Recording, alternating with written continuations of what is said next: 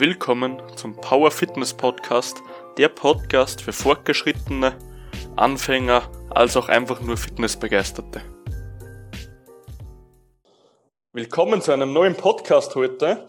Heute wieder mal einen richtig speziellen Gast und nicht mal so unbekannten, den Tobias Kurz. Tobias, stell dich mal kurz Wäre. vor. Wäre, ja, servus. Servus Gabriel, vielen Dank für die Einladung. Ähm, freue mich dabei zu sein.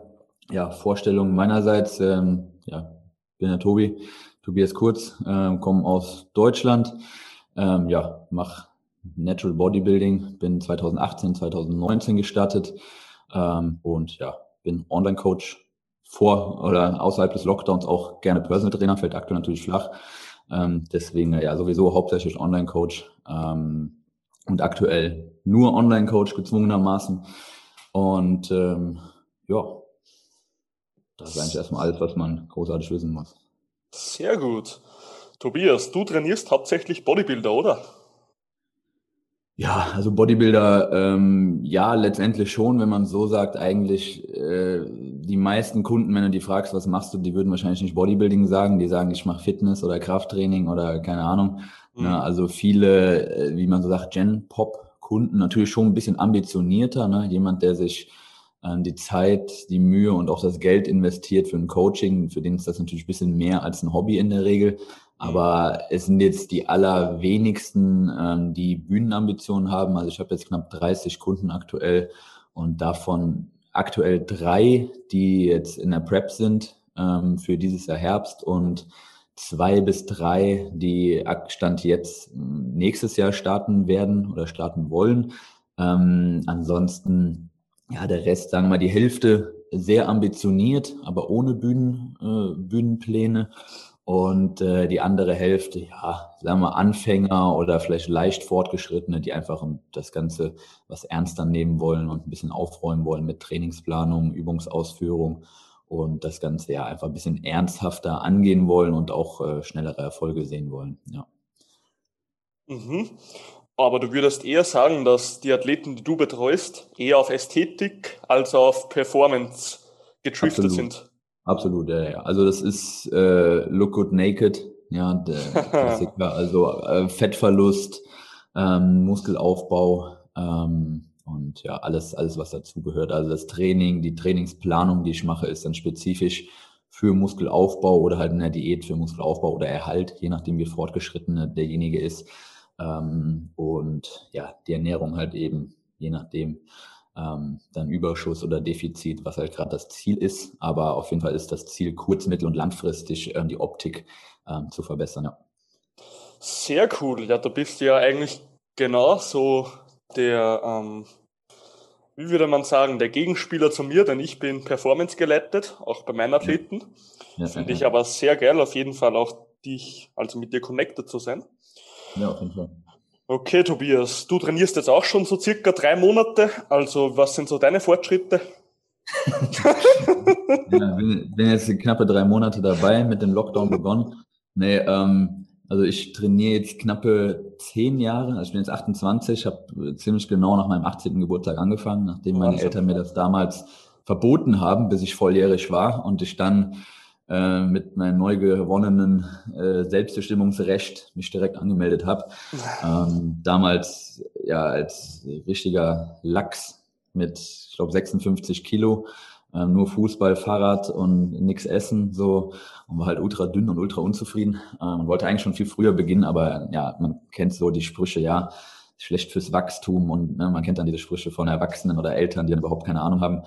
Damals hatte man jetzt auch nicht so die Ahnung, um da jetzt auf einer äh, ernsthaften Ebene argumentieren zu können. Und Mhm. ähm, ähm, ja, deswegen gab das dann damals nichts, aber ich habe mich dann direkt mit 18 angemeldet und ja, ich habe jetzt gestern einen Post auf Instagram äh, ähm, gepostet, wo ich geschrieben habe, ja, es kommt nicht auf die Zeit an, die du trainierst. Also nur weil ich jetzt zehn Jahre trainiere, ich hätte wahrscheinlich den gleichen Fortschritt in vier oder fünf Jahren machen können. Man kennt's, Mhm. ne? Ähm, egal, ich denke, es ist im Powerlifting genauso wie im Bodybuilding. Es ist eine, eine Sache, die sich irgendwo entwickelt. Ähm, und am Anfang verschwendet man einfach viel Zeit, wenn man das halt auf, auf eigene Faust macht und einfach mal so ins kalte Wasser springt. Ähm, ja, Bin ich einer Meinung mit dir. Nur wichtig ist in meinen Augen immer, dass man trotzdem irgendwo anfängt. Absolut. Weil, absolut ich sage mal, wenn du am Anfang das nur als Hobbysport machst, weil du sagst, du brauchst Beschäftigung und irgendwann entwickelt sich das zu einer Leidenschaft, wo du dir dann einen Coach besorgst, war doch der Anfang genauso wertvoll wie das Ende ja. im Endeffekt. Ja, ja. Genau. So, genau, Tobias. Also. Wir wollen heute sprechen über die drei wichtigen Themen Volumen, Intensität, Frequenz. Das Dreierrad, das das ganze Training im Endeffekt der Athleten bestimmt und das wir als Coach anpassen müssen. Yes. Fangen wir einfach mal an mit dem meines Erachtens nach einfachsten, der Frequenz.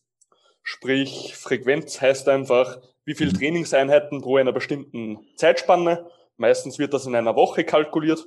Heißt, eine Frequenz von drei wären drei Trainingseinheiten pro Woche. Genau. Wie wichtig siehst du eine höhere Frequenz als eins? Grundsätzlich schon. Also ich schaue in der Regel, ähm, dass ich schaue, dass ein Muskel, je nachdem wie fortgeschritten jemand ist, zwischen 1,5 und 2,5 Mal pro Woche trainiert wird. Ja, wenn jetzt eine Muskelgruppe sehr stark ist, also ich hatte zum Beispiel einen Athleten, der hatte einfach enorm gute Beine und einen äh, vergleichsweise sehr, sehr schwachen Oberkörper. Und den haben wir jetzt seit einem Jahr, hat der pro Woche nur einmal Beine trainiert, dementsprechend öfter den Oberkörper und äh, hat auch teilweise öfter als zweimal die Woche Brust trainiert ähm, was sehr gut funktioniert hat. Ähm, auf der anderen Seite sind auch vielleicht kleinere Muskeln, die nicht so oder Übungen, die nicht so ein hohes äh, Maß an zentraler Ermüdung ähm, erzeugen, wie weiß ich nicht, Seitheben oder Curls, mhm. sind Dinge, die man vielleicht auch mal öfter ähm, einbauen kann in der Woche, 2,5 oder dreimal pro Woche, ähm, um da dann halt eben dann über die Frequenz auch Volumen reinzubekommen. Ähm, grundsätzlich würde ich aber sagen, zweimal ist so diese, diese Hausnummer, woran ich mich in den meisten Fällen halte. Und je nachdem, wenn man da irgendwie ja, Stärken, Schwächen oder vielleicht auch Vorlieben oder sonst irgendwas hat, dann kann man da noch ein bisschen switchen, dass man an einem Beintag noch ein bisschen Arme dabei trainiert oder so. Aber roundabout schaue ich schon, dass man es zweimal die Woche alles trainiert. Zum einen Muskelproteinsynthese, das wird oft genug einen Reiz setzen. Ähm, zum anderen aber auch ähm, Koordination und das ist ja gerade auch im Powerlifting wichtig. Ich denke, du wirst auch jede Übung wahrscheinlich öfter als einmal wöchentlich trainieren, einfach damit du in der Koordination ähm, ja, effizient wirst. Und das sind, denke ich, die zwei Hauptgründe, dass man Muskel schon öfter als einmal pro Woche trainieren sollte. Mhm. Bin ich einer Meinung mit dir. Im Powerlifting ist es halt wirklich, geht es meistens um die Koordination.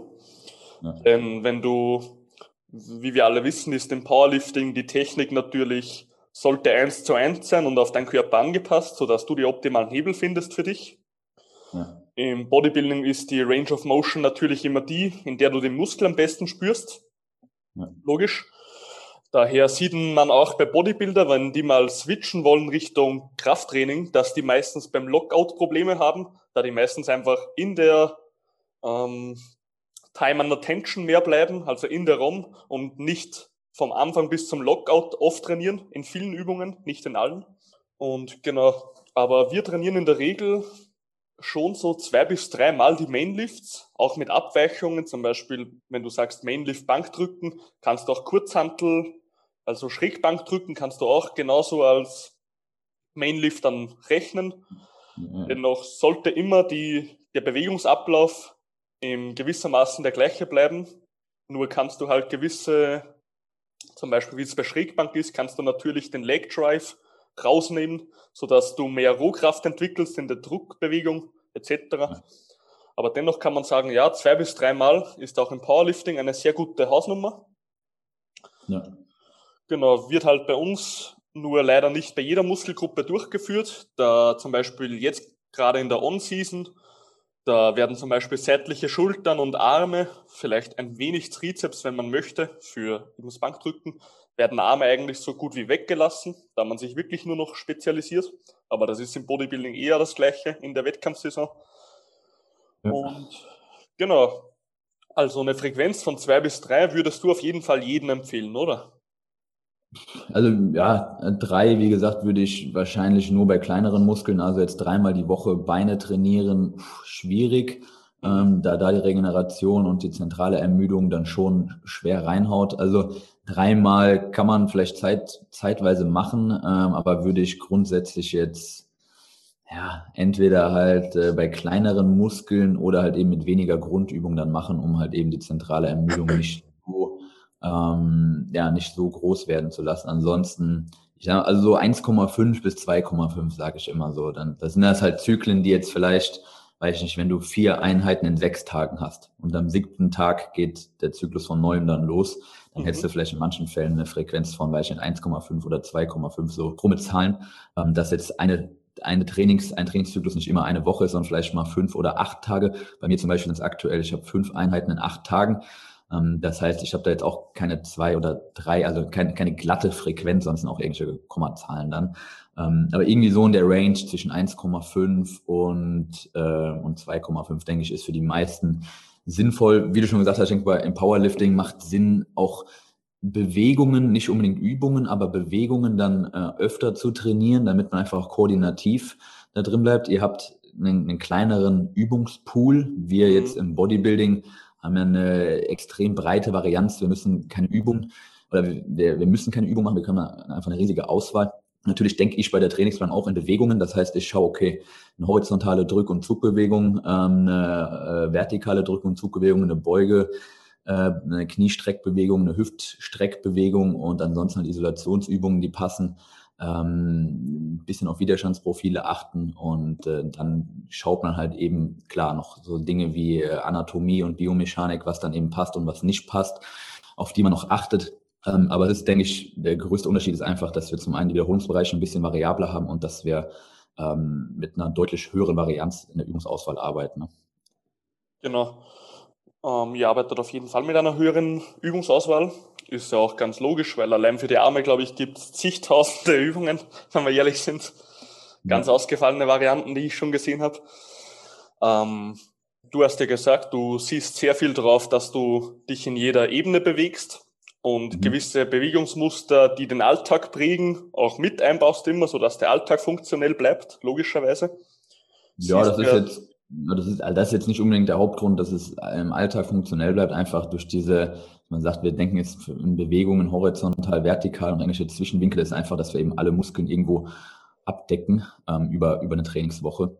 Klar ist das dann auch letztendlich funktionell, wenn wir alle Bewegungen oder alle grundlegenden Bewegungen, die Basic Human Movements, wenn wir die irgendwo auch trainieren und wenn dann nicht eine jetzt komplett rausfällt, aber das ist jetzt gar nicht so die, die Intention dahinter. So Intention ist einfach, dass wir halt äh, überall ähm, Muskelaufbau erreichen können und alle Muskeln irgendwo abgedeckt sind, wenn wir halt eben, wenn ich halt daran denke, dass ich, wie gesagt, vertikal drücken und ziehen, horizontal drücken und ziehen, ähm, beugen und heben, dann ist schon mal alles irgendwie abgedeckt. Wie man dann äh, auch die, vielleicht die kleinen Lücke noch schließt, kann man dann schauen. Aber wenn man sich halt diese Basics in der Trainingsplanung hält, dann hat man schon mal viel richtig gemacht und das dann natürlich auch am Ende ist das ein ein, ein, äh, ein Beiprodukt, dass das dann auch äh, für den Alltag irgendwo passt oder funktionell bleibt, man da keine Fehlhaltungen oder sonst was bekommt. Aber das ist jetzt gar nicht so die, die äh, hauptsächliche Intention dahinter, sondern einfach nur, dass wir alles irgendwo abgedeckt haben. Ne? Mhm. Ja, das mit den horizontalen Zugübungen hat mir ganz gut gefallen, dass du gesagt hast. Weil im Endeffekt, als, gerade als Bodybuilder, ist es, glaube ich, sehr wichtig, gerade beim Zug, bei Zugübungen, dass du aus der Horizontale sehr viel ziehst, beziehungsweise auch aus der Vertikalen, dass du einfach jede Faser von deinem Latissimus triffst. Weil wenn man von oben zieht, trifft man die unteren eher. Wenn man von, also wenn man gerade zum Körper zieht, wie beim Rudern, trifft man eher die oberen. Und ich glaube, ja. gerade als Bodybuilder ist das natürlich sehr wichtig, dass du gerade da alles abdeckst. 100 Prozent. Also ähm, beim Rückentraining würde ich sagen, grundsätzlich macht eine deutlich höhere Varianz in der Übungsauswahl auf jeden Fall Sinn. Also wenn wir jetzt von Drückbewegungen reden, sagen wir mal, da mache ich gerne sowas wie Dips, flaches Bankdrücken und schräges Bankdrücken und vielleicht noch eine Fly-Bewegung über die Woche, wenn wir jetzt irgendwie zwei, zwei äh, Oberkörpereinheiten haben, ähm, dass wir einmal jetzt einen Fokus auf eine, auf eine untere Brust haben, einmal ein bisschen obere und äh, einmal halt den mittleren oder die gesamte Brust und vielleicht noch eine Isolationsübung. Wenn wir jetzt vom Rücken reden, dann ist das schon eine höhere Varianz. Dann haben wir halt vielleicht breite und enge horizontale Bewegungen, ähm, breite und enge vertikale Bewegungen, noch was dazwischen. Also da ist schon noch eine deutlich höhere Varianz, damit wir da einfach alles treffen. Also man hat eben deutlich mehr ähm, Muskeln in verschiedenen Winkeln, die, wie du schon gesagt hast, ein Latissimus in verschiedenen Winkeln halt eben verschiedene Teile des Muskels äh, trainiert werden. Also da müssen wir uns ein bisschen mehr Gedanken machen, was die Übungsauswahl angeht, damit wir da wirklich alles treffen. Da werden wir nicht nur mit vielleicht mit einer Rudermaschine und ein bisschen Latt ziehen ähm, alles wirklich gut entwickeln können, sondern da äh, muss man vielleicht das Volumen ein bisschen mehr streuen auf mehr Übung. Also das auf jeden Fall, ja. Mhm. Ähm, ja, sage ich auch immer, der Rücken ist ein, im Gegensatz zur Brust, zur vorderen Kette, ist der Rücken extrem komplex. Absolut. Deswegen ja. sagt man auch im Gesundheitssport zwei Zugübungen, zwei Zugübungen pro einer Druckbewegung. Ja. Der Rücken einfach so komplex ist und das Ganze ausgleichen muss, wo du tagtäglich nach vorne arbeitest. Ja, ja, war halt leider die meisten Menschen gerade im Rücken-Schulterbereich in der hinteren Kette Probleme haben. Genau. Also natürlich ist auch äh, ab, äh, abseits vom Muskelaufbau oder Powerlifting ist es natürlich auch gesundheitlich ähm, der Rücken, wie du schon sagst, eine Sache, die äh, oft vernachlässigt wird und was halt eben, ja, wenn Haltungsprobleme auftauchen in der heutigen Gesellschaft eben durch den Alltag, ähm, durch irgendwelche Haltungen im Alltag, dann ist das halt eben, weil die Rückenmuskulatur ja sehr schwach ist und wer auf der vorderen, äh, vorderen Schultergürtelseite halt eben verkürzt sind oder sonst ähm, irgendwas. Und äh, allein deshalb auch gerade bei sag mal, normalen Kunden, ja, die jetzt einfach normales Alltagsleben haben, das so ein bisschen als Ausgleich nehmen wollen, ähm, schaue ich da auch, dass da deutlich mehr Rücken als ähm, äh, Drück- oder Brustvolumen ist. Ähm, gerade im oberen Rücken dann auch, also hintere Schulter und äh, Trapezmuskulatur, dass einfach auch die Haltung da irgendwie ähm, ein bisschen korrigiert wird und man sich dann einfach besser fühlt. Ne? Mhm. Ja, bei der Schulter bin ich generell ein Fan davon, weil man weiß ja, dass Bankdrücken eigentlich sehr deine Schulter auch belastet, die vordere. Logisch. Ja, ja. Außer man nimmt halt viel Leg Drive ein, dann kann man die Schulter ein wenig entlasten. Ähm, ich bin immer ein Fan davon. Also das ist wirklich in meiner Trainingsplanung extrem wichtig, dass ich für meinen Athleten jeden Bewegungsradius der Schulter auch ausnutze. Weil nur so bleibst du auch gesund in der Schulter und hast, kannst kräftig in jede Bewegung arbeiten. Beziehungsweise solltest du beim Bankdrücken mal eine Ausweichbewegung haben, weil du einen Technikfehler hast, wirst du dich nicht gleich verletzen. Ja, ja, ja.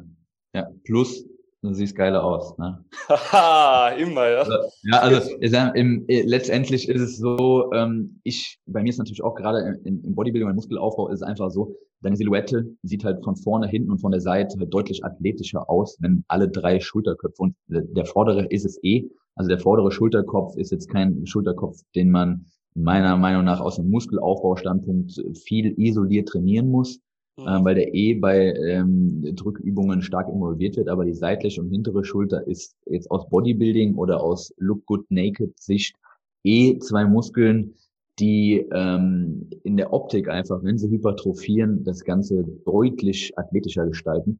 Ähm, das heißt, das ist sowieso immer irgendwo ein Fokus, also viele Seitheben und irgendwelche Rear Delt Rows oder Face Pulls oder irgendwas halt für die hintere Schulter, ist sowieso ähm, in allen Programmen eigentlich, die ich rausgebe, ähm, fix. Plus dazu kommt natürlich letztendlich das, was du auch gesagt hast, was bei dir dann eher die Intention dafür ist oder bei euch, ähm, ist dann natürlich hier ein, ein, sehr, sehr positiver Nebeneffekt, dass das natürlich auch äh, verletzungsprophylaktisch und äh, stabilitätsmäßig einen Vorteil hat in, in andere Bewegungen.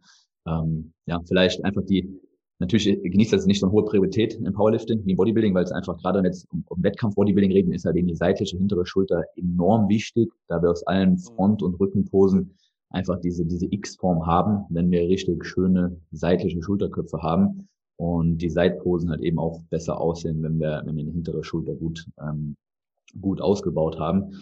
Ähm, aber dazu kommt am Ende auch, dass es natürlich einfach funktional ist und verletzungsprophylaktisch, wenn wir da ja, es auch, ja, wenn wir da jetzt kein äh, enormes Defizit haben letztendlich. Mhm. Verstehe ich sehr gut. Natürlich sind Kanonenkugeln Schultern immer was Schönes. Also da, da wird sich keiner beschweren, ja. Da wird sich keiner beschweren, ja. ah. Na, bin ich voll einer Meinung mit dir. Ist natürlich für die Optik optimal. Hintere seitliche Schulter, auch für die Funktion des Menschen und die Verletzungsprophylaxe, da wir viel nach vorne arbeiten, essentiell. Ja. Und genau, dann, also nochmal kurz zusammengefasst, Frequenz, würdest du sagen eineinhalb bis zweieinhalb, je nach ähm, Schwächen, Dysbalancen beziehungsweise Präferenzen? Genau. Ja, also um das nochmal so ähm, grundsätzlich bei, sagen wir, es ein kompletter Anfänger jetzt ist und er hat keine Stärken und Schwächen, sondern es ist alles schwach, ähm, dann mache ich es meist in, in 90 Prozent der Fällen Upper Lower zweimal die Woche oder wenn er nur dreimal gehen kann, gibt's Ganzkörper und Upper Lower, dass er mhm. jeden Muskel zweimal die Woche hat und schaue vielleicht, dass er sogar die eine oder andere Übung zweimal haben, dass wir jetzt nicht zwei Beugevarianten haben, sondern dass er vielleicht zweimal die Woche beugt, äh, dass wir einfach über die Frequenz zum einen Sicherheit reinbekommen ähm, jetzt nicht so eine große Übungsvarianz haben, ähm, damit wir jetzt nicht, keine Ahnung, bei einem Anfänger, der noch nie trainiert hat oder der erst wenig Erfahrung hat, da stimmt da über die Woche 25 Übungen reinballer, wo er bei 20 Übungen Probleme hat, sondern ich schaue vielleicht, okay, dass wir einen Übungspool haben von vielleicht ja, 10 bis 15 Übungen maximal, wovon jetzt die meisten auch nicht so koordinativ anspruchsvoll sind. Ähm, je nachdem, wie weit fortgeschritten jemand ist, kann man, denke ich, dann auch das Ganze auf 1,5 bis 2,5 oder in Extremfällen auch auf 1 bis 3. Das heißt, bei mir zum Beispiel aktuell, um von mir ein Beispiel zu bringen, ich habe in acht Tagen nur einmal Push. Das heißt, ich drücke nur einmal in acht Tagen, weil bei mir einfach ja, Schultergürtel, Brust und Trizeps relativ ausgeprägt sind und bei mir halt bis zum nächsten Mal, wenn ich auf der Bühne stehe, müssen Beine, vor allem Quads und der Rücken deutlich auf acht Tagen zweimal Beine, zweimal Pull ähm, und nur einmal drücken. Das ist dann schon relativ spezifisch. Das wäre so natürlich keine Struktur, die ich einem Anfänger reinbauen würde. Die mhm. meisten Männer würden auch sagen, äh, wie zweimal Beine, einmal Brust. Ich kündige sofort das Coaching, ja, ähm, weil da, das sind ja, das sind ja meistens ist es ja eher genau andersrum. Äh, das heißt, je fortgeschrittener man ist, desto spezifischer kann das sein. Grundsätzlich würde ich sagen, wenn man am Anfang steht, alles zweimal pro Woche ist gut. Ähm, und wenn man dann fortgeschritten ist, kann man auch schauen, so 1,5 bis 2,5. Und wenn man dann schon ähm, ja, starke Schwächen oder Stärken hat, die schon sehr deutlich sind, kann man das auch, denke ich, auf 1 bis 3 machen. So wäre, wäre mein Take dazu. Ja, soll das jetzt heißen, wenn ich einen 50er Oberarm habe, dass ich dann nicht automatisch 200 Kilo deadliften kann, oder was? ja, muss man sich in Detail schauen, ja. Sind wir der ja. Klassiker, der breite Arm ist der starke Mann, oder? Ja, ja, ja, also mit einem dünnen Arm bist du wahrscheinlich potenziell eher schwächer als mit einem dicken Arm. Ne? Wobei natürlich klar, der andere Seite, wir haben jetzt vom Bodybuilding und dann Powerlifting, ich habe schon Powerlifter gesehen, die sehen aus. Ja, ja macht gar nichts, ja. Do you even lift und ziehen dann da weiß ich nicht wie viel Kilo weg. Wo ja. ich mir denke, okay, ja, du bist 20 Kilo schwerer und äh, keine Ahnung, hebst 100 Kilo weniger. Ne? Ähm, das ist natürlich dann äh, absolut spezifisch irgendwo. Ne? Beim Bodybuilding geht es ja nicht darum, wie ähm, auf der Bühne praktisch wirst du nicht danach geratet, äh, wie, wie viel du benchst oder wie, wie viel du äh, hebst. Sowieso. Ähm, aber ja, trotzdem trainiere ich natürlich auch sehr performance-orientiert und schaue immer, dass ich mich von Woche zu Woche steigere und so. Aber das ist vielleicht jetzt ein, ein Thema für, für den nächsten Part. Ja. Auf jeden Fall. Na, meine Ansicht zu der Frequenz ist eben, wie gesagt, ein bis dreimal finde ich gut. Ja. Ähm, einmal finde ich fast zu wenig für Performance-Leistungen, da ja das Bewegungsmuster sehr komplex ist und nur tausende über tausende Bewegungen dich auch wirklich in deine Technik reinbringen. Ja. Ähm, wie du gesagt hast, Anfänger, ja, ich kann jetzt den Anfänger nicht dann ein Low-Bar-Squat geben am, am Tag eins und am Tag drei wenn er wieder Unterkörper hat, kann ich nicht sagen, mach einen Front Squat, weil der wird mir zusammenbrechen. Der weiß, der hat ja überhaupt keine Koordination, verstehst mich? Absolut, ja. Genau. Und da bin ich, ich bin da immer so, gerade bei Anfängern, ich lasse die Main Lifts ganz alleine, ohne irgendwelche Sachen, einfach die machen, dass der die mit der Zeit einfach mal richtig reinbekommt, auch gern zwei bis dreimal sogar, aber mit einer kleinen RPE, sprich er kann wirklich früher aufhören, bevor er richtig erschöpft wird und äh, dementsprechend soll er einfach mal das Bewegungsmuster und die Technik reinbekommen, halbwegs. Absolut, ja. Genau. So, okay, Frequenz richtig gut abgeschlossen. Lass uns gleich mal switchen zum ähm, Streitthema Nummer eins in Richtung Bodybuilding, ähm, Powerlifting und was weiß ich für ein Bullshit. Ja. Volumen.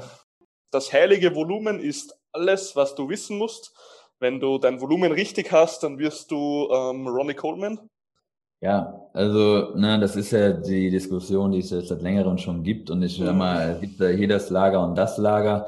Wenn man sich jetzt von Lager spricht, ähm, ja, bin ich der Meinung, dass äh, die Intensität die Basis ist für das Volumen und nicht andersrum. Also, äh, dass wir einfach eine gewisse Basis an Intensität brauchen, um überhaupt darüber zu reden, welches Volumen macht jetzt Sinn? Also wenn wir äh, mit einer Intensität von, weiß ich nicht, äh, RPI 3 bis äh, 6 trainieren, dann brauchen wir natürlich ein anderes Volumen, ähm, als wenn wir mit einer RPI von äh, 7 bis 9 oder 10 trainieren. Und äh, ist natürlich diese ganze Volumenmathematik, die da teilweise betrieben wird, ist meiner Meinung nach, äh, wenn die Intensität nicht standardisiert ist, ein Schuss ins Blaue und einfach nur Harakiri. Also das ist nur ähm, über, überverkomplizieren von Dingen, die man überhaupt nicht messen kann.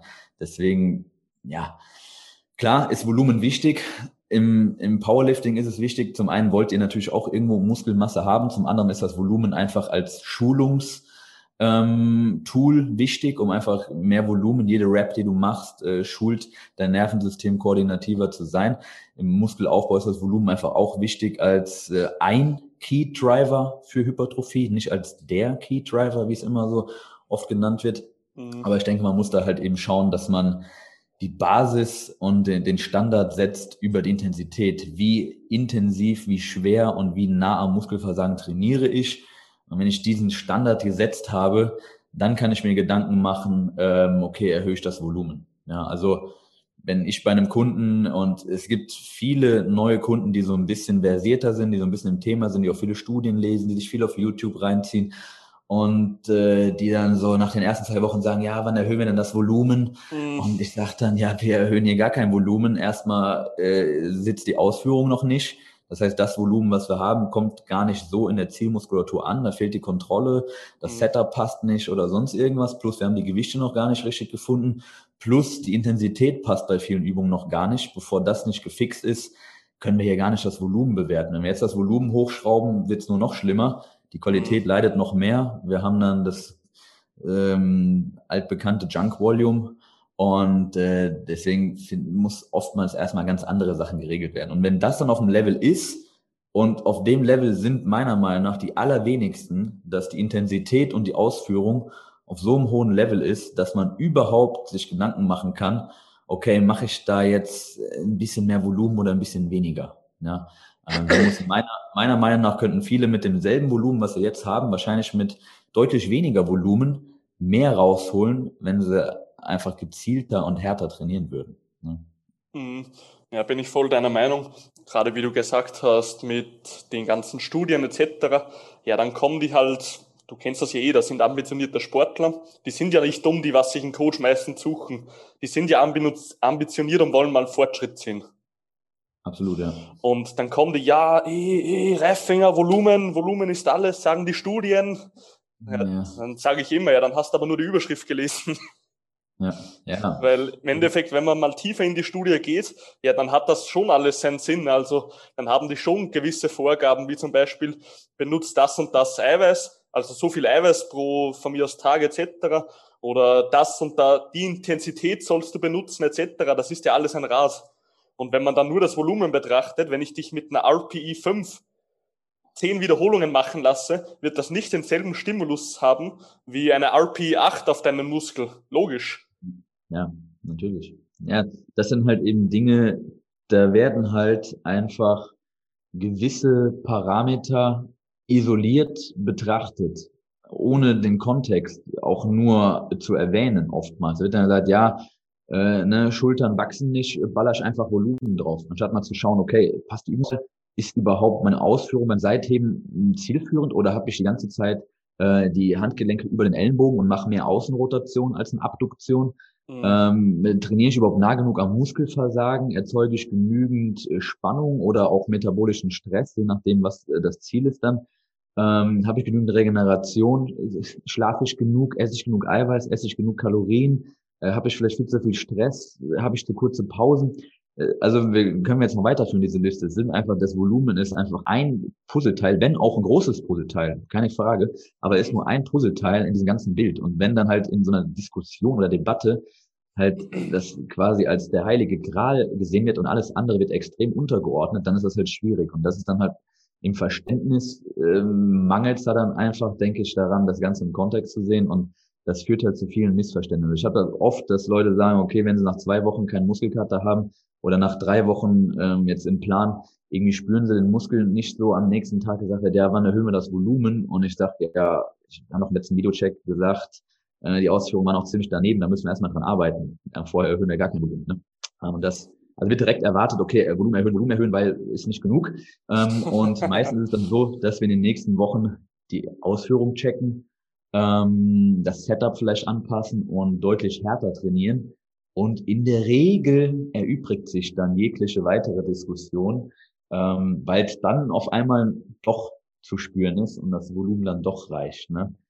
Ähm, wenn, wenn das halt passt, also wenn die Intensität passt, wenn du die Zielmuskulatur triffst, wenn du hart genug trainierst und du sagst dann, äh, ja, okay, ich habe das jetzt ein paar Wochen gemacht und äh, irgendwie, ich habe das Gefühl, da geht noch mehr, dann kann man das machen. Dann muss man das wahrscheinlich sogar machen, um wirklich maximalen Fortschritt zu haben. Sonst lässt man was auf der Strecke, weil dann ist Volumen ein absolut wichtiger Parameter.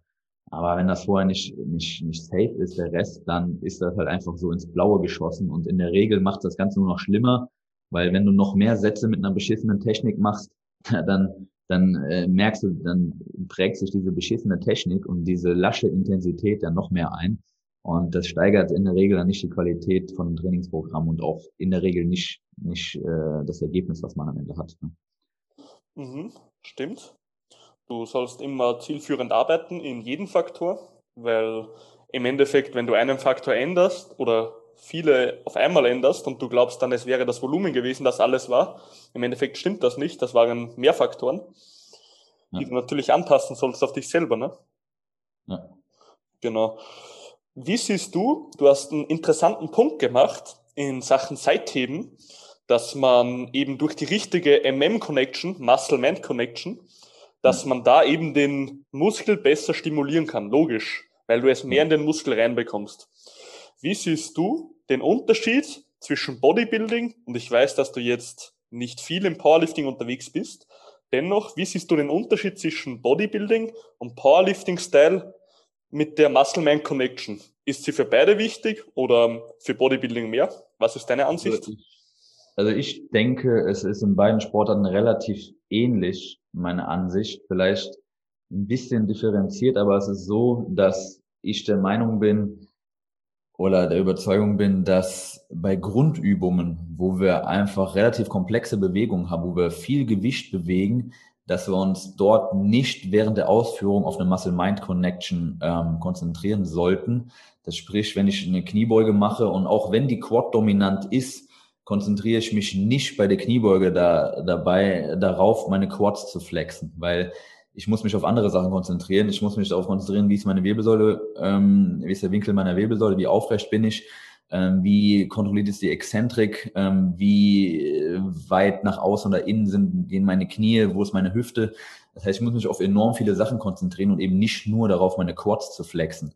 Ähm, wenn danach, nach dem Satz oder während dem Satz, ich einen äh, brutalen Pump in den Quads habe oder ich beim RDL einen brutalen Stretch in meinen Hams habe oder ich weiß nicht, beim Bend over Row oder bei irgendeiner Ruderbewegung ich meine Traps oder den Lat richtig geil spüre, okay, dann ist das natürlich nice to have und ein absolut gutes Zeichen. Aber ähm, ich denke, gerade bei Grundübungen und Muscle-Mind-Connection muss man aufpassen, dass man nicht das Ganze sich zu stark darauf konzentriert, einen Muskel irgendwie äh, zu flexen oder dann Pump reinzubekommen in einer Übung, wo etliche Muskeln arbeiten. Ähm, da wird man in der Regel seine Performance overall reduzieren. Also wenn ich mich bei den Squats auf konzentriere, dass ich jetzt äh, wie beim Beinstrecker die Quads flexe, dann werde ich wahrscheinlich nicht das maximale Gewicht bewegen, weil da mehr dazugehört als die Kniestreckung. Und wenn ich mich auf den Rest gar nicht konzentriere oder nicht auf dieses Movement als Ganzes, dann äh, wird wahrscheinlich meine Performance insgesamt leiden und dadurch am Ende wahrscheinlich auch die Spannung, die auf den Quads liegt. Deswegen denke ich, sollte man da, wenn man wenn man einen guten Pump hat und wenn man irgendwie nach dem Bankdrücken die Brust spürt, super geil. Ähm, aber ich denke, es sollte man nicht primär drauf schauen. Anders ist es bei Isolationsübungen wenn ich beim Bizeps Curl nicht meinen Bizeps spüre, dann habe ich ein Problem. Wenn ich beim Seitheben nicht meine seitliche Schulter spüre, dann ist das äh, ja auf jeden Fall äußerst suboptimal. Ähm, und ich denke, dass auch im Powerlifting, wenn ihr irgendwelche Accessory Lifts macht, um zum Beispiel den Trizeps zu stärken, wenn du bei irgendwelchen Pushdowns deinen Trizeps nicht spürst, dann ist das egal, ob Bodybuilding oder Powerlifting das Ziel ist. In dem Fall willst du ja Muskeln aufbauen. Das heißt, da sollte man dann bei Isolationsübungen schon den Muskel irgendwo spüren. Und ich denke auch, dass du bei dem einen oder anderen Kniebeugensatz deine Quads merken wirst und dass du auch äh, beim Bankdrücken äh, deine Brust äh, spüren wirst, aber dass das absolut nicht in, in, im Vordergrund steht bei der Ausführung. Ne? Ja, bin ich, stimmt. Ähm, wie immer sag, jede Übung ist eine Rückenübung, wenn du sie falsch genug machst. ja. Na, stimmt auf jeden Fall. Das, was man am Anfang auch immer lernen muss, ja. gerade im Powerlifting. Ich glaube sogar fürs Powerlifting ist das wichtiger als fürs Bodybuilding. Da im Bodybuilding, ja. du kannst okay. natürlich und wirst mit Grundübungen schnell gezielten Aufbau überall trainieren, ganz Körper. Mhm. Dennoch glaube ich, ist das im Bodybuilding, musst du sie nicht machen, wenn du sie nicht machen möchtest, weißt du?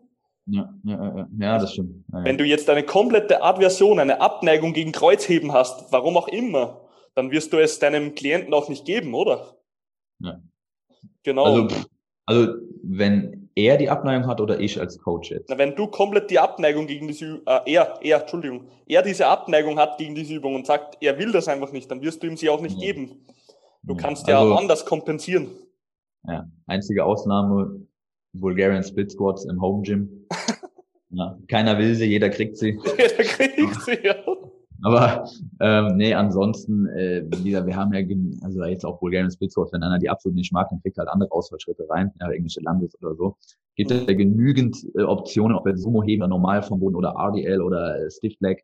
Ähm, da findet sich schon für jeden irgendwas. Und wenn wir jetzt, keine Ahnung, wenn wir sagen, okay, der hat keinen Bock auf RDL, wo wir jetzt eher Glutes und Hams mit trainieren würden und will lieber vom Boden heben, wo wir jetzt weniger Hams und äh, mehr Lower Back und mehr Quads drin haben, da muss man dann halt eben schauen, dass man sagt, okay, dann passen halt eben die restliche Übungsauswahl ein bisschen an. Also wenn wir jetzt, weiß ich nicht, RDL und äh, einen Beinstrecker und auf der anderen Seite hätten wir vielleicht äh, Deadlift vom Boden und einen Beinbeuger. Ja, jetzt mal einfach ganz plakativ.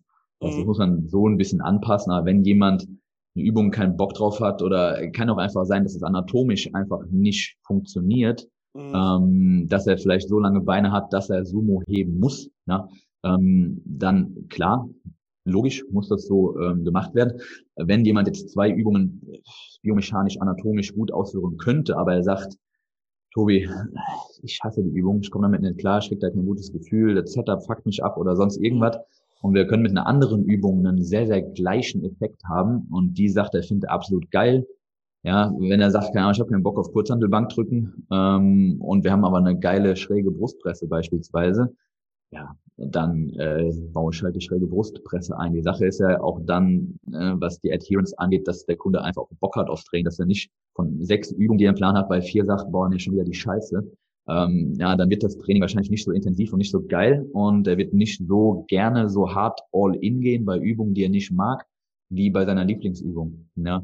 Ähm, das ist einfach so und das äh, steigert am Ende die Performance, das steigert die Adherence, das steigert den Spaß ähm, am Training und das hat einen positiven Einfluss auch aufs Ergebnis. Wenn du schon auf deinen Trainingsplan guckst und denkst, geil, heute wird richtig Abriss, ich habe auf jede Übung Bock, let's go, ähm, dann wird das ein gutes Training. Aber wenn du, wie gesagt, schon drei Übungen hast und denkst, oh, fuck, Alter, schon wieder der Scheiß hier, dann äh, ist das auf Dauer schwierig. Ne?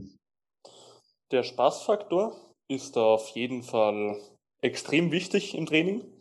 Das weiß, glaube ich, jeder wenn du keinen Spaß in deinem Training hast, dann wirst du es irgendwann nicht mehr machen, weil warum solltest du? Außer du bist jetzt wirklich ambitioniert in etwas und du sagst, diese Übung sollte ich machen, dass ich mein Ziel erreiche, dann wirst du es auch machen. Aber ja. für den normalen Breitensportler, sage ich mal, ist das eher unwahrscheinlich, dass der dann einfach sagen wird, ja, mache ich, mache ich, mache ich. Ja. Ja, also, im Bodybuilding, glaube ich, habt ihr da mehr Optionen so, weil wenn jetzt einer zu mir kommt und er möchte jetzt wirklich hardcore in den Powerlift gehen, also in den Powerlifting-Style, und der trainiert jetzt schon seine, sage ich mal, drei Jahre, ja dann, und ich sehe mir halt die Kniebeuge an und die ist halt wie meistens, weil erklärt dir ja keiner richtig, beziehungsweise passt auf dich an, ist halt noch ausbesserungsfähig, dann muss man natürlich gucken, dann gebe ich dem halt extrem viel Sätze Kniebeugen mit einer eher wenig intensiven RPE, logischerweise. Weil sonst würde der das nicht durchdrücken, aber das interessiert halt auch nicht immer jeden so, dass er jetzt sagt, ich mache jetzt fünf Sätze Kniebeugen in einem Training, weißt du? Ja, ja. Ja, also Thema Kniebeugen, Thema Kniebeugen hast du mich schon. Also ich beug äußerst ungern, ich bin ultra schlecht im Beugen. Beugen einfach nur, das macht mich einfach nur fertig. Das ist so, also so ein bisschen Hassliebe, aber ich würde viel lieber eine Squat-Maschine, Pendulum-Squat oder Beinpresse machen. Und als jetzt vor dem Lockdown habe ich das auch vermehrt gemacht. Ähm, jetzt aktuell im Home Gym. Ich bin gut ausgestattet. Ich habe alles da, außer halt eben eine Beinpresse und einen Beinstrecker. Das heißt, ich muss aktuell viel beugen. Ähm, also ich habe über die Woche, ich weiß gar nicht, wie viele Sätze beugen. Auf jeden Fall zu viele. ja, aber ähm, es muss gemacht werden. Das ist aktuell die einzige Möglichkeit, womit ich äh, gut meine, meine Quads treffen kann oder generell ähm, eben einen Unterkörper ähm, gut aufbauen kann. Und deswegen muss das gemacht werden. Ist jetzt nicht so schlimm. Ich kann gut beugen. Ich bin aber sau schwach, äh, was immer ein bisschen deprimierend ist. Aber ähm, ja, es geht auch.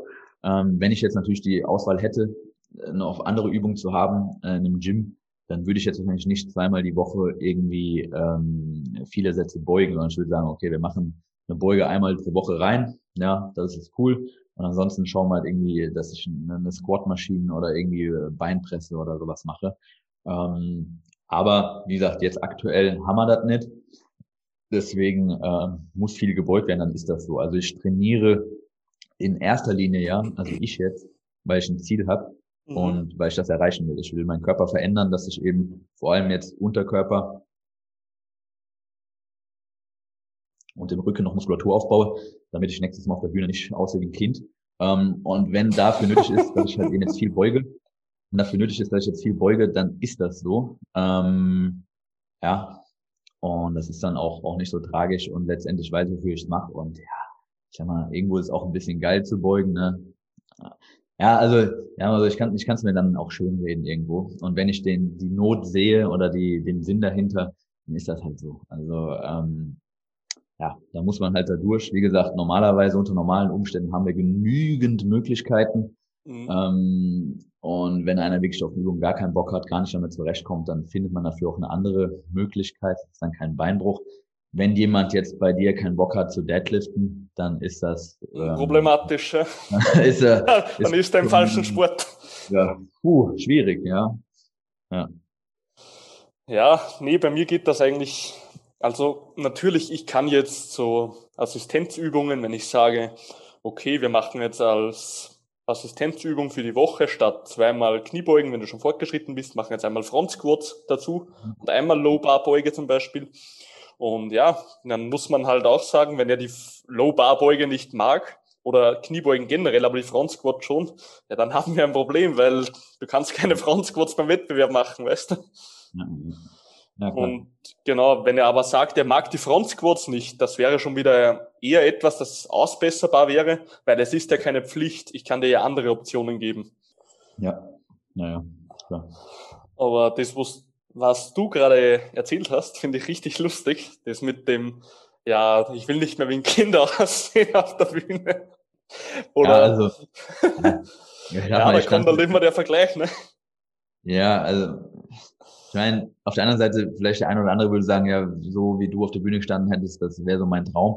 Äh, Aber ja. natürlich trotzdem irgendwo letztendlich, ich habe andere Leute auf der Bühne gesehen, die auch netty sind und mit meinen Beinen, die sind relativ lang und, und relativ dünn, was eine sehr schlechte Kombi ist. Ähm, das einzige Gute war, die waren extrem frei, also wirklich schon keine Ahnung, 12 Weeks out, waren die schon übel shredded. Also da hast du jede, jede Faser gesehen. Das war mein Glück. Dementsprechend sahen die zumindest ein bisschen brutal aus. Ähm, aber wenn man sich im Detail anguckt, waren die einfach nur dünn und lang.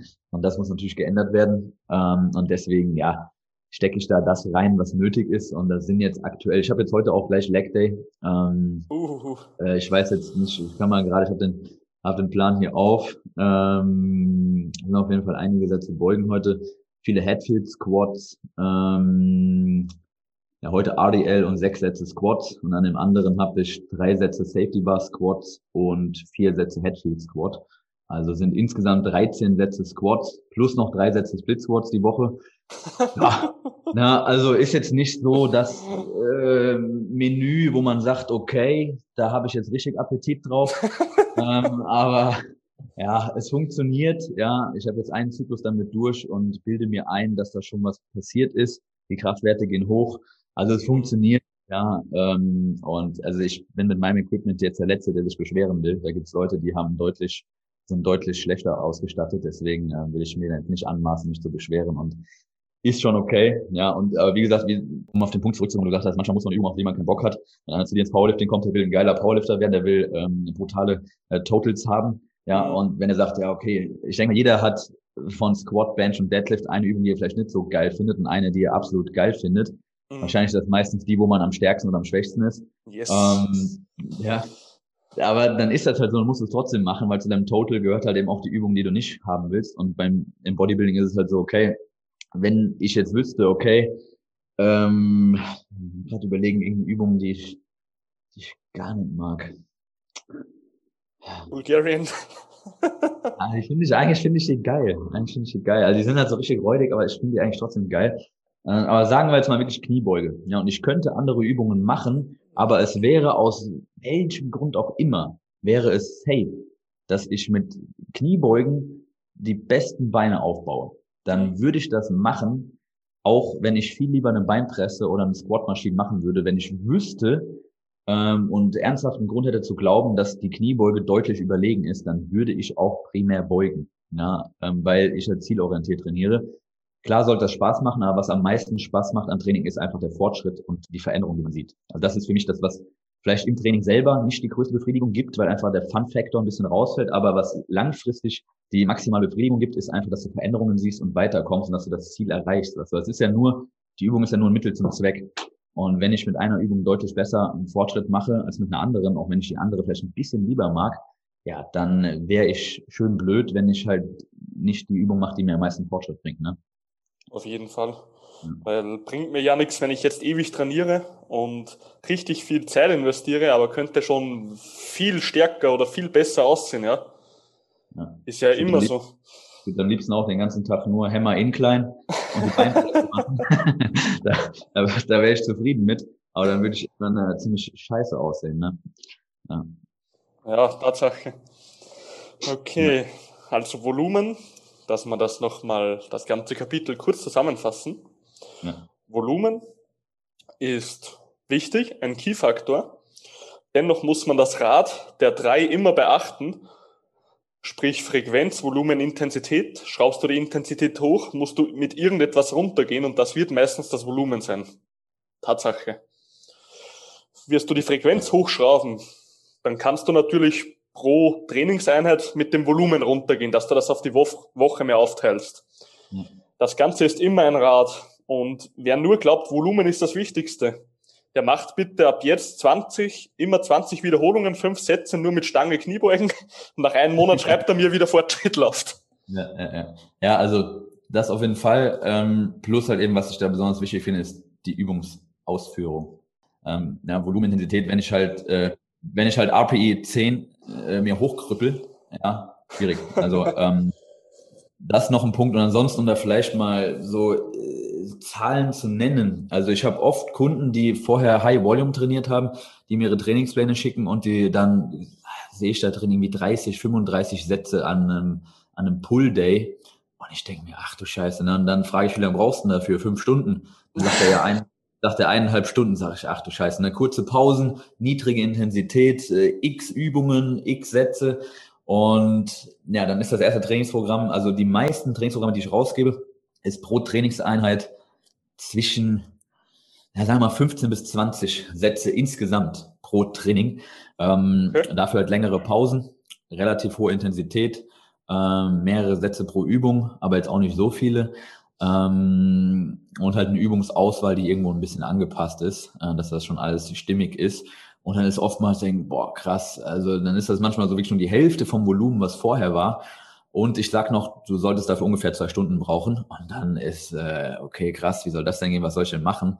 Ja. Und dann sage ich, ja, mal richtig trainieren, dann brauchst du die Pausen. Mhm. Und dann siehst du halt in den ersten Video-Feedbacks schon, okay, ähm, jetzt ist mir klar, warum du dann auch 30, 35 Sätze benötigst. Ähm, ja, also denke, wenn man langfristig irgendwo über 25 oder über 30 Sätze hat, ähm, dann kann man wahrscheinlich an anderen Variablen noch ein bisschen drehen, das Ganze ein bisschen intensivieren. Ist natürlich auch immer individuell. Es gibt Leute, die sind einfach äh, genetisch so, dass sie mehr Volumen brauchen, auch bei einer höheren Intensität. Es gibt Leute, die fahren besser auf sehr niedrigen Volumen und sehr hoher Intensität und Leute, da ist es andersrum. Ähm, aber ich denke, man sollte sich in einer relativ hohen Intensität, Intensität aufhalten, wenn es um maximalen Muskelaufbau geht. Mhm. Da je näher wir ans Muskelversagen gehen, desto höher ist einfach die mechanische Spannung und das ist das Wichtigste, um, äh, um Hypertrophie auszulösen. Und daran anpassen sollte man dann das Volumen. Wie gut regeneriere ich zwischen zwei Trainingseinheiten desselben Muskels? Also wenn ich Montag und Freitag Beine trainiere, bin ich freitags wieder ready, Mhm. Durch die drei Tage dazwischen und wenn ich von Freitag bis Montag dann auch wieder die zwei Leg Days habe, bin ich dann, reicht mir Samstag und Sonntag, um da zu regenerieren. Und ist das Gesamtvolumen für alle Muskeln und alle Trainingseinheiten nicht zu hoch, dass ich eigentlich noch zwei Wochen schon Deload benötige? Oder ist es vielleicht zu niedrig, dass ich vier Monate durchtrainiere, ohne Deload zu, zu benötigen? Ähm, also das sind so Sachen, die, die ich denke berücksichtigen würde, dass du immer zur neuen Session der Muskel wieder ähm, äh, frisch ist und, und nicht mehr ermüdet oder verkatert oder sonst irgendwas ist. Mhm. Und dass du irgendwo in einem Zeitraum, sagen wir mal, vier bis zehn Wochen, wenn du eine relativ gute Trainingsfrequenz hast, auch, sagen wir, ready für einen Deload bist und äh, sagst, okay, ich bin schon ziemlich am, am Arsch. Ähm, das sind so Parameter, wo ich sagen würde, okay, daran an, daran sich so zu richten, ist eine, eine gute Range, um zu sagen, okay, das passt schon irgendwie ungefähr. Ja, verstehe den Gedanken. Im Endeffekt sollst du ja das Ganze anpassen. Ja. Ähm, das hat man, was, Entschuldigung, da ich da nochmal darauf zurückkomme, aber das habe ich so geil gefunden, wie du gesagt hast, wie der, wie du den Klienten den Plan gegeben hast. Und das werden nur 15 Sätze pro Trainingseinheit. Dann sagst du zu dem, ja, da trainierst du jetzt zwei Stunden leicht. Und ich so, what the fuck, bin ich in 20 Minuten durch. Ja, ja. Das ja. finde ich geil. Ja, das ist, ist aber oft so. Also wirklich, es ist oft, dass ich so Trainingseinheiten bekomme und das sind wirklich 25, 30, vielleicht über 30 Sätze. Und ich frage, wie lange brauchst du? Ja, Stunde, anderthalb. Und ich denke mir so, mhm. wie geht das? Also ich trainiere für 20 Sätze locker über zwei Stunden. Na gut, da ist ein Warm-up bei, Ramp-up, ja, also Vorbereitung, ähm, ja, Setup und sowas und noch lange Pausen, aber dann kommst du halt eben auf die Zeit. Also ähm, wenn du halt richtig intensiv trainierst, dann brauchst du halt einfach die, die Zeit. Ja. Und wenn ich Leuten sage, ich trainiere manchmal drei Stunden für einen Beintag, dann denken die, ich mache 40 Sätze. In Wirklichkeit, mach, in Wirklichkeit mache ich nicht mal 20. Ne? Ähm, und davon ist die Hälfte noch Leg Curls und äh, Baden oder so. Ne? Ähm, ja, deswegen ähm, ja, da ist oftmals am Anfang so ein bisschen, sind die Leute ein bisschen verblüfft. Wenn sie dann mhm. so ein niedriges Volumen, dann denken die schon, fuck, ich baue ab mit 18. Ja, voll, Katabol. Ja, äh, Katabol as fuck. Ähm, meiner Meinung nach ist das andere vorher eher relativ katabol oder zumindest anti-anabol, ähm, wenn man das so sagen will. Ja, und da ist oftmals ein krasses Umdenken.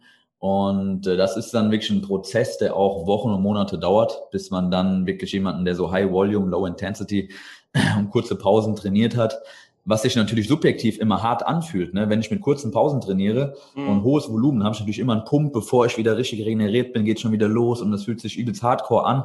Mhm. Aber das ist halt mehr Cardio als sonst was, ja, oder zumindest zu viel in Richtung Cardio letztendlich, mhm. ähm, als halt eben äh, harte Belastung und äh, exzessive Belastung. Und das ist halt eben nicht zielführend, weder im Powerlifting noch, noch im Bodybuilding. Ähm, wobei ich denke, im Powerlifting ist das schon eher klar, dass man lange Pausen braucht. Im Bodybuilding ist das noch nicht so ganz angekommen. Da gibt es Leute, die stoppen ihre Uhr zwischen den Sätzen und machen nach einer Minute weiter. Ähm, und das nicht nur, wenn sie einen Rest-Pause-Satz machen, sondern mhm das ist halt das ganze Training so. Ne? Und dann wundert man sich, dass da irgendwie, dass man nur am Arsch ist, aber nicht bei rum, nichts bei rumkommt. Ähm, ja, das ist oftmals so ein bisschen Umdenken. Da kann ich dir eine Geschichte erzählen. Das war richtig cool. Das war ähm, erst vor kurzem, vor zwei Monaten. Da habe ich mich mit einem Klient über Videocall wieder mal unterhalten, also mit einem Athleten von mir. Und Jetzt momentan trainieren die halt zu Hause logischerweise. Aber vorher, also dann haben wir also über den Plan gesprochen, den er gemacht hat, bevor wir trainiert haben. Also bevor das, bevor die Gyms geschlossen haben, so, Entschuldigung. Ja. Und da meinte der zu mir so, ja, so eine Stunde zehn hatte für meinen Plan gebraucht, weil es waren ja eigentlich nicht viel Übungen. Ich beschränke mich immer auf so ein paar und dafür richtig. Und ja. Im Endeffekt, dann haben wir also gesprochen und er fragt halt mich so, ja, wie lange brauchst du für deinen Plan? Dann habe ich ihm den halt gezeigt, so. Sage ich, ja, circa zwei Stunden. Dann sagt er so, das ist ja noch weniger als meiner, wie kannst du da zwei Stunden brauchen? Dann habe ja. ich dem gesagt, ja, für meine fünf Sätze Deadlift mit Aufwärmen etc. Also ich gehe eineinhalb, eineinhalb Stunden schon drauf. Ich gehe jetzt nicht Cardio oder so, also ich mache nur kurz Seilspringen, weil gefällt mir gut als Aufwärmprogramm. Ja. Und dann noch ein bisschen ähm, dynamisches Dehnen. Aber dann habe ich so gesagt, alleine für meine Deadlifts brauche ich schon mindestens eine Stunde. Vor allem ja. guckt mir dich so an, gell? Der hat so selber drei, vier Sätze Deadlifts gehabt. Und der, der guckt mich so an. Ich habe das in 20 Minuten durchgehabt. Ja, ja, das ist halt, die Sache ist halt, die Leute zum einen wird das Warm-up und das Ramp-up nicht richtig gemacht. Das heißt, wenn ich 100 Kilo drücken will, dann gibt es Leute, und das erlebe ich auch im Coaching oft, deswegen habe ich das jetzt seit einiger Zeit explizit und in absoluten Warnfarben im Trainingsprogramm in der Infobox markiert und einen Link zu einem äh, Warm-up und Ramp-up PDF. Also das wirklich, das kann man eigentlich nicht mehr übersehen und seitdem ist es auch besser geworden. Vorher habe ich das nur so beiläufig in die Info reingeschrieben, hat eh keinen Schwanz gelesen. Am Ende war es dann so, dass ich mal gesagt habe, dann waren oftmals der zweite Satz viel, viel besser als der erste, ne, weil der erste dann quasi so als ja, Primer benutzt wurde fürs Nervensystem. Das heißt, das Warm-up wird nicht richtig gemacht. Da wird quasi von der Stange auf 100 Kilo und dann wundert ja. man sich, dass man da nicht weiterkommt, obwohl man eigentlich Stange 20 Wiederholungen, dann vielleicht mit 60 Kilo 5, 6 Wiederholungen, dann mit 80, 2, 3, mit 90, 1, 2 und dann eben den ersten Arbeitssatz. Und allein das braucht ja schon mal eine Viertelstunde oder vielleicht sogar länger. Also wenn mhm. ich weil ich eine 200 Kilo hebe, dann brauche ich allein schon eine Viertelstunde oder 20 Minuten, bis ich überhaupt beim ersten Satz bin. Ähm, das ist vielen nicht bewusst, dass du nicht nur aufwärmen musst. Ne, wenn wir beim Fußball sind, du läufst ein paar Runden warm, dann bist du ready fürs Spiel. Aber beim Krafttraining musst du halt nicht nur deine Muskeln aufwärmen, sondern du musst dein Nervensystem aufwärmen und mhm. Satz für Satz an diesen Maximalbelastungen herantasten. Und das ist bei vielen Leuten nicht selbstverständlich abgespeichert, dass das auch nicht nur sinnvoll, sondern absolut essentiell ist, ähm, gerade bei großen Bewegungen. Ähm, und dass das Zeit benötigt. Und dann natürlich sind auch die Pausenzeiten dazwischen, wenn du wirklich intensiv trainierst. Also wenn ich einen Satz Deadlifts mache, wirklich intensiv oder beuge, dann bin ich nach zwei Minuten überall, aber nicht wieder unter der Stange. Also ähm, ja, dann sitze ich irgendwo am Boden oder so. Dann brauche ich manchmal, ich habe hier manchmal wirklich zehn Minuten Pause zwischen meinen Beugesätzen. Ich habe ja gesagt, dass das für mich ein absoluter Kampf ist. Ähm, aber da stehe ich nicht nach drei Minuten wieder drunter und mache den nächsten Beugesatz. Ne? Ähm, ja. Auf jeden Fall. Du kannst ja nicht einfach nach drei Minuten so einen richtig Heavy Lift gleich nochmal machen. Das ist ja, ja fast schon dann, unmöglich. Dann, dann ist halt einfach schon der Beweis, da muss ich schon kein Video sehen, um dem zu sagen, ja, du hast nicht richtig trainiert. ja, ich Tatsache. Also wenn, also wenn, wenn der drei Sätze gemacht hat in zehn Minuten und hat acht, acht und acht Wiederholungen gemacht, dann kann ich ihm sagen, ja, Alter, das war nix. Ne, brauche ich kein Video zu sehen. Da ist schon, äh, äh da gibt's keine Diskussion. Da, da mindestens zwei. Und wenn zwei Sätze schon so sind, dann ist die Wahrscheinlichkeit sehr hoch, dass der dritte Satz oder der erste Satz eben auch so in dem Stil war, dass da einfach nicht viel bei rumkommt. Ne? Auf jeden Fall, ja. Wie siehst du, das war ein interessantes Thema von dir, wie siehst du das mit dem Aufwärmen? Sprich, wie, sag mal so, du möchtest jetzt ähm, heute Bank drücken ja. und jetzt fängst du an, mit der Stange zu drücken. Wie, wie drückst du diese? Wie bewegst du diese? Also ich, und das sage ich auch jedem Kunden so, dass jeder Warm-up und jeder Ramp, also Warm-up und Ramp-up, jetzt vielleicht für, für, diejenigen, die vielleicht diese Wörter, kennt das ja auch anders an, äh, Leute sagen da Feeder-Sets oder was weiß ich, weiß nicht, wie, wie du es nennst. Also bei mir ist der erste Satz pro Übung ist immer ein Aufwärmsatz. Da nehmen wir ganz Gewicht und machen, keine Ahnung, 15 bis 20, 25 Wiederholungen, wirklich das zum Aufwärmen, damit die Gelenke ein bisschen warm werden, ich in die Bewegung reinkomme. Und das sage ich den Kunden immer, tu so, als wäre das ein schweres Gewicht. Also wenn ich Danke. jetzt beim, beim Bankdrücken drei Sekunden Exzentrik mache, dann will ich jetzt nicht die, die 20 Wiederholungen in fünf Sekunden äh, wie Bruce Lee da irgendwie da, da, da durchballern, ja, sieht man ja manchmal. Dann wird im Warm-up einfach so die Bewegung gemacht, als wenn du ja. da irgendwie einen Tod schlagen willst. ähm, das ist eigentlich eine Vorbereitung auf die Übung danach. Und ich überlege mir, okay, wenn ich mit 120 Kilo drücken will, dann lasse ich die jetzt auch so langsam runter. Natürlich ist die Konzentrik etwas explosiver, ja, aber ich lasse langsam runter, voller Bewegungsradius und konzentriere mich darauf. Also ich finde das Warm-up, wenn man sich darauf konzentriert, das steigert einfach enorm die Performance und wie man da rangeht, dann auch in den Sätzen danach. Und wenn du da im Warm-up schon schlampig bist, dann wirst du deinen Körper nicht schulen, dass er dann auch mit dem schweren Gewicht sauber arbeitet. Ne? Ähm, und danach halt eben dann die Ramp-Up-Sätze. Da geht es dann darum, dass wir zwischen dem Warm-up, was jetzt zum Beispiel Stange ist, und dem ersten Arbeitssatz, sagen wir mal 5 mal 120, dass wir uns da annähern. Das, und dann sinken die Wiederholungen und das Gewicht steigt, so dass ich jetzt zum Beispiel, ja, wie gerade eben beschrieben, 60 Kilo mache ich dann für fünf Wiederholungen, dann mache ich vielleicht 80 Kilo für drei Wiederholungen, dann mache ich 100 Kilo für ein bis zwei und dann mache ich vielleicht noch eine Wiederholung mit 110. Ähm, also ich sage immer so, dass ich mit 90 Prozent vom Arbeitsgewicht ein bis zwei Wiederholungen mache. Dazwischen immer ein bis zwei Minuten Pause, vielleicht drei, je nach Übung. Und dann geht der erste Arbeitssatz los. Also zum einen wollen wir aufwärmen und danach wollen wir das Nervensystem vorbereiten. Und auf dem Weg dahin ist das Ziel, das Nervensystem so gut vorzubereiten, wie es geht, aber so wenig Ermüdung wie möglich anzuhäufen. Das heißt, wenn ich mit 5 mal 120 drücken will, dann will ich nicht 6 mal 110 als letzten Aufwärmsatz. Der ist ja super ermüdend. sondern ich will, ja, aber das, das sind auch Sachen. Ich sehe dann oft, Leute machen dann sich mit 20er Sets an der Beinpresse warm obwohl dann danach ein 20er Satz an der Beinpresse ist. Und dann machen die 20 Wiederholungen mit 150 und dann kommt der Satz 20 mal 170. Das ist ja Junk Volume ähm, bis äh, dort hinaus. Ne? Mhm. Deswegen, da muss man einfach verstehen, die Wiederholungen sinken, das Gewicht steigt und wir wollen so wenig Ermüdung wie möglich auf dem Weg dahin ähm, aufbauen. Das ist meiner Meinung nach ein optimales Warm-up dann für eine Übung. Je nachdem, wie komplex die Übung ist, für eine Beinpresse brauche ich jetzt nicht äh, zehn Aufwärmsätze. Und wenn ich 50 Kilo beuge, brauche ich auch keine 10 Aufwärmsätze. Aber wenn ich 220 beuge, was ich wahrscheinlich in meinem Leben niemals machen werde, aber dann braucht man wahrscheinlich, oder da kannst du ja vielleicht mal sagen, wie, wie viel äh, Warm-up und Vorbereitungssätze du benötigst, um jetzt dein Max zu squatten. Mhm. Ähm, ich benötige meistens so zwei bis drei Warm-up-Sätze. Also die erste mache ich, ich bin kein Fan davon, also beim Bankdrücken geht's eher, beim Squatten geht's meines Erachtens nach nicht, dass ich ohne Gewicht, also nur mit Stange, die Übung mache, weil es ist ein komplett anderes Feeling, als wenn ein bisschen ein Gewicht auf dich drückt. Ja. So würde sich für mich die Bewegung wieder verändern. Heißt, ich fange mhm. wirklich an, dass ich mich einfach dynamisch etc. aufwärme und fange aber dann auch mit 60 Kilo an zum Aufwärmen. Ja. Also ja, zumindest ja. in der Beuge, zumindest in der Beuge. Ja, klar. Und Ah, danke, dass du einer Meinung mit mir bist, weil da sehe ich zu oft diese Scheiße, muss ich schon sagen, dass Leute auf der Bank oder irgendwo, da sehe ich die aufwärmen und denke mir, die kriegen gerade einen Schlaganfall. Ja, die, ja, genau so, ja, ja. Die, die, hupfen da rum, wie wenn sie einen epileptischen Anfall hätten. Genau, ja. Ähm, einer der ersten Sachen, die du bei mir lernst im Coaching, und das sage ich jedem, und wenn, wenn er das nicht begreift, dann, dann nehme ich den auch nicht mehr. Weil das interessiert ja. mich nicht so ein Scheiß.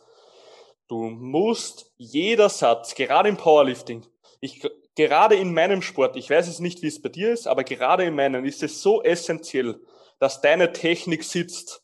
Jeder ja. Technikfehler mit hohen Gewichten kann dir so extremen Schaden ausrichten. Ja. Und wenn du schon anfängst, eine Wiederholung mit 60 Kilo, nur weil du schon 150 beugst, dann einfach richtig schnell zu machen, weil egal, dann nehme ich dich einfach nicht ins Coaching und ich nehme dich nicht mehr ernst. Bei mir sieht jede Wiederholung, egal ob du ja. 60 Kilo, egal ob du 100 Kilo, egal ob du 200 Kilo beugst, bei mir hat jede Wiederholung dieselbe Spannung im Körper, dieselbe Pressatmung, dasselbe Tempo und dieselbe Ausführung. Ja, also immer. Das, ja, das ist ja auch der Sinn davon. Du willst ja nicht einfach nur irgendwas machen, sondern du willst dich ja vorbereiten. Und was bringt's mir, wenn ich beim, beim ersten Satz eine Exzentrik von drei Sekunden haben will und lasse im Warm-up fallen und mache äh, Rebound des Todes äh, unten äh, und mache halt einfach eine komplett andere Übung, ja, oder zumindest so verschieden, wie es nur irgendwie sein kann, zu dem, was ich danach abrufen will. Das macht ja wenn man mal drüber nachdenkt, gar keinen Sinn. Aber es ist natürlich, sich zu konzentrieren, das vernünftig zu machen und alles ist natürlich deutlich anspruchsvoller und ein bisschen mehr raus aus der Komfortzone, als das so schlampig schnell, schnell durchzumachen. Ne? Aber da muss man sich einfach, da muss man sich einfach fragen, okay, meine ich das hier ernst oder bin ich hier einfach nur um mein schlechtes Gewissen irgendwie oder weil ich irgendwas machen will? Ja, oder will ich jetzt hier heute wirklich was erreichen? Und dann muss doch eben jeden Satz auch der Einstellung reingehen, zu sagen, okay, ich bin jetzt ein Athlet oder ich, ja, ich will hier was erreichen, ich will äh, ambitioniert trainieren, ich will wirklich ein Ergebnis haben, ich will stärker, ich will äh, größer werden. Und dann muss das, das Warm-up ist ein Mittel zum Zweck, damit du danach die, den perfekten Satz abrufen kannst. Und die Technik ist im Bodybuilding meiner Meinung nach genauso wichtig, mhm. ähm, um die Zielmuskulatur zu treffen. Nicht um maximales Gewicht zu bewegen, um, genau. um den externen Stimulus maxim oder um externe, ähm, externes Gewicht maximal zu bewegen, sondern eben um intern den größten Stimulus zu haben. Und dafür mhm ist die Ausführung auch enorm wichtig und äh, die muss überall kontrolliert sein. Die Exzentrik muss kontrolliert sein, die Konzentrik muss explosiv sein. Wir wollen keinen Rebound oder irgendeinen äh, Touch and Go beim Bankdrücken unten haben. Yes, yes. Ja, wo, wo eigentlich ja die, die größte, wo Muskelaufbautechnisch der wichtigste Punkt ist unten. Da wollen wir nicht an der Brust das als Trampolin benutzen. Ja. Ähm, das, das sind halt so Sachen, und das ist im, im Bodybuilding, denke ich, genauso wichtig. Anderen Grund, wie wir es jetzt schon öfter hatten, aber dennoch spielt das eine enorme Rolle, wie ich eine Übung ausführe und welche Intention ich eine Übung ausführe ähm, und, und wie kontrolliert ich das mache. Und da ist es ein Warm-up, wenn ich mich mit einem absolut leichten Gewicht aufwärme, dann mache ich das trotzdem kontrolliert. Ne? Ähm, mhm. Vielleicht sogar noch kontrollierter als im Arbeitssatz, weil es halt eben geht. Ne? Im Arbeitssatz hast du vielleicht schon mal ein paar Raps, wo du dann am Ende sagst, okay, siehst du auf dem Video, sieht scheiße aus. Und das ist das halt so. Aber die Wahrscheinlichkeit, dass das passiert, sinkt, wenn du dich im Warm-up konzentrierst und deinem Körper signalisierst, okay, so sollst du das ausführen. Und wie soll der, wenn du vorher trainierst wie, wie der letzte, wie soll der dann auf einmal, wenn du aufs Arbeitsgewicht gehst, jetzt äh, super akkurat arbeiten? Wird nicht funktionieren. Ne? Ja, komplett logisch. Das ist, bestes ja. Beispiel ist jetzt die Bench. Also ja. wenn wir jetzt wirklich von einer richtigen Powerlifting-Bench ausgehen, so du, du gehst jetzt runter in die Exzentrik, bleibst circa eine Sekunde, ein bis zwei Sekunden auf der Brust und dann darfst du erst drücken.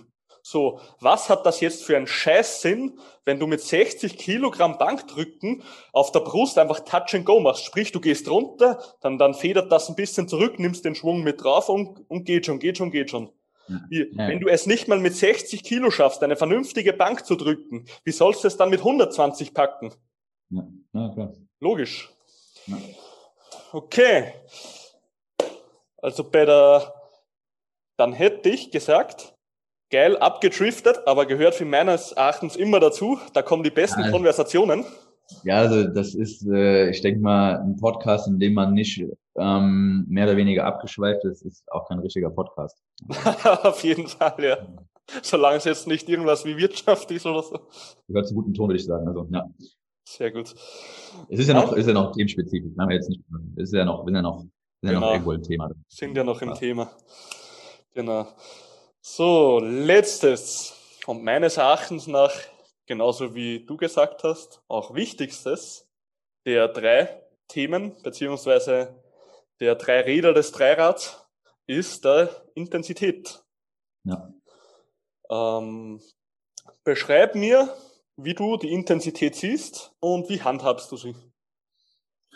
Also, ja, Intensität ist zum einen, um das mal bei der Vokabel zu bleiben, haben wir ja die absolute Intensität. Das heißt, das ist einfach das Gewicht auf der Stange, was jetzt im Bodybuilding relativ irrelevant ist. Ähm, ja, also es geht, wie gesagt, schon nicht um den externen Stimulus, was da bewegt wird, sondern um den internen Stimulus, womit und wie etwas bewegt wird. Und deswegen ist gerade im Bodybuilding, aber auch natürlich im Powerlifting, arbeite ich auch mit RPE oder beziehungsweise ich arbeite mit Reps in Reserve, was genau das gleiche ist. Beschreibt einfach nur, wie viele Wiederholungen sind noch im Tank oder wie nah gehe ich wirklich an die Belastungsgrenze mit einer guten Technik. Ähm, und das ist einfach essentiell. Also viele Leute wissen überhaupt nicht, was es heißt, nah ans Muskelversagen zu gehen. Weder bei einer Kniebeuge noch bei einem Bizeps Curl. Ähm, und wundern sich dann, warum eben die Beine oder eben die Arme oder die Schultern oder sonst was nicht wachsen. Ähm, und wir müssen einfach, um Veränderungen ähm, zu erzwingen im Körper, dem Körper ein starkes Signal geben, dass er jetzt wachsen muss, weil wir in einer Gefahrsituation sind. Und wenn wir zehn Wiederholungen vom Muskelversagen entfernt sind, dann ist das für den Körper einfach kein Signal, okay, fuck, ja, der Tobi költ jetzt öfter mit 30ern, ich muss jetzt hier stärker werden, sonst zerreißt es mich irgendwann, ja. Mhm. Oder äh, der Tobi drückt jetzt hier öfter 120 Kilo, wenn ich beim nächsten Mal nicht stärker werde, vielleicht sind 125 Kilo, dann bin ich vielleicht unter der Stange begraben. Ja? Das heißt, wir müssen dem Körper einfach deutlich signalisieren, der weiß ja nicht, dass wir Muskeln aufbauen wollen oder dass du jetzt beim nächsten Powerlifting-Meet äh, das äh, brutalste Total ziehen willst. Der denkt ja, okay, fuck, ich muss jetzt hier nicht beim Deadlift die Stange hochziehen, sondern er denkt, fuck, ich muss hier einen Büffel tragen oder ich muss hier irgendeinen Stein zur Seite rollen, damit ich an mein Futter komme und so. Das, wenn wir das ganz evolutionär sehen. Oder der denkt, keine Ahnung, ähm, sonst gegen irgendwas kämpfen oder so und dafür einfach maximale Kraftanstrengung haben und äh, denkt, okay, ist diesmal nochmal gerade so gut gegangen. Beim nächsten Mal will ich dadurch nicht so ähm, ermüdet und erschöpft sein und mhm. ich will auch vielleicht für größere Belastungen gewappnet sein, die jetzt sehr scheinbar ähm, öfter kommen. Und wenn der Körper halt noch 10 Wiederholungen im Tank hast und du könntest 20 curlen und machst nur 10, dann denkt er sich, ja, ist jetzt ganz nice, hab einen schönen Pump, aber pff, warum soll ich jetzt wachsen? Ne? Weil der Körper will ja eigentlich nicht wachsen. Dieses Muskelwachstum und auch diese, diese koordinative ähm, Verbesserung, das sind ja alles Dinge, die enorm anstrengend sind für den Körper. Also Muskelproteinsynthese, neue, neues Gewebe erschaffen ähm, aus, aus Aminosäuren, das ist ein Prozess, der äh, verbraucht enorm viel Energie und ist extrem, extrem aufwendig für den Körper. Und das will er nur, wenn er es wirklich muss. Und deswegen musst du, mit der Einstellung musst du da reingehen und dem Körper 100% signalisieren, okay, wir sind zu schwach, wir müssen mehr haben. Und äh, das passiert einfach nicht, wenn ich fünf Wiederholungen vom Muskelversagen entfernt bin ähm, und äh, nicht mit der richtigen Technik trainiere am Ende. Ne?